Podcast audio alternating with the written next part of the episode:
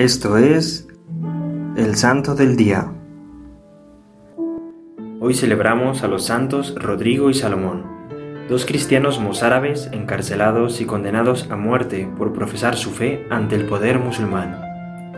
San Rodrigo nació en la localidad de Cabra, Córdoba, España, en tiempos de la invasión musulmana. Su familia se trasladó a Córdoba, de allí fue ordenado sacerdote.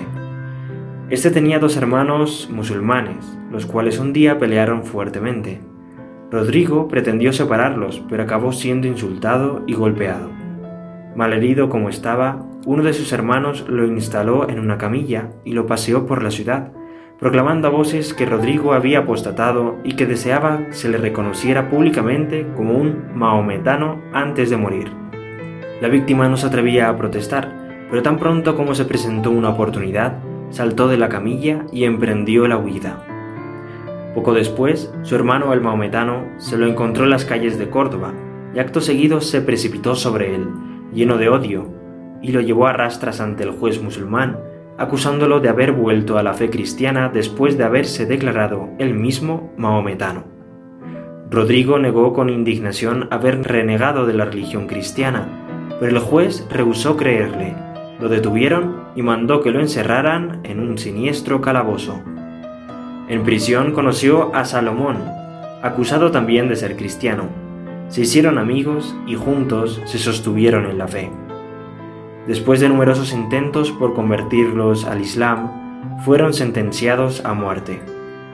El 13 de marzo del año 857 fueron degollados ambos a la vez y sus cuerpos, atados a pesadas piedras, fueron arrojados al río Guadalquivir. Así finalizaron gloriosamente el curso de su combate.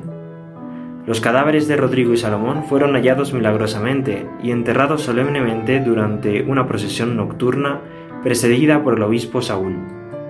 En total, fueron 48 cristianos perseguidos por las autoridades musulmanas y desatendidos por la autoridad mozárabe cristiana, que quería estar a bien con el poder musulmán.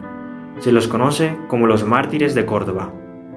San Eulogio de Córdoba da testimonio en sus escritos sobre la persecución y el martirio que sufrieron numerosos cristianos en la misma ciudad, quienes, viviendo en medio de musulmanes, no renunciaron a su fe en Cristo. Hoy te animamos a nunca avergonzarte de ser cristiano, sino sentirte orgulloso de ello, y por eso te proponemos llevar una cruz colgada en el cuello para mostrar públicamente tu identidad de Hijo de Dios. Oremos. San Rodrigo de Córdoba, ayúdanos y pídele a Dios por nosotros, para que quedemos libres del error y tengamos la fuerza y el valor para luchar por la unidad de la fe, incluso hasta el triunfo del martirio si fuera necesario, siguiendo tu ejemplo de vida. Por Jesucristo nuestro Señor. Amén. Santos Rodrigo y Salomón, rueguen por nosotros. Servidores Amoris Christi, Movimiento Amoris Mater, haz todo con amor.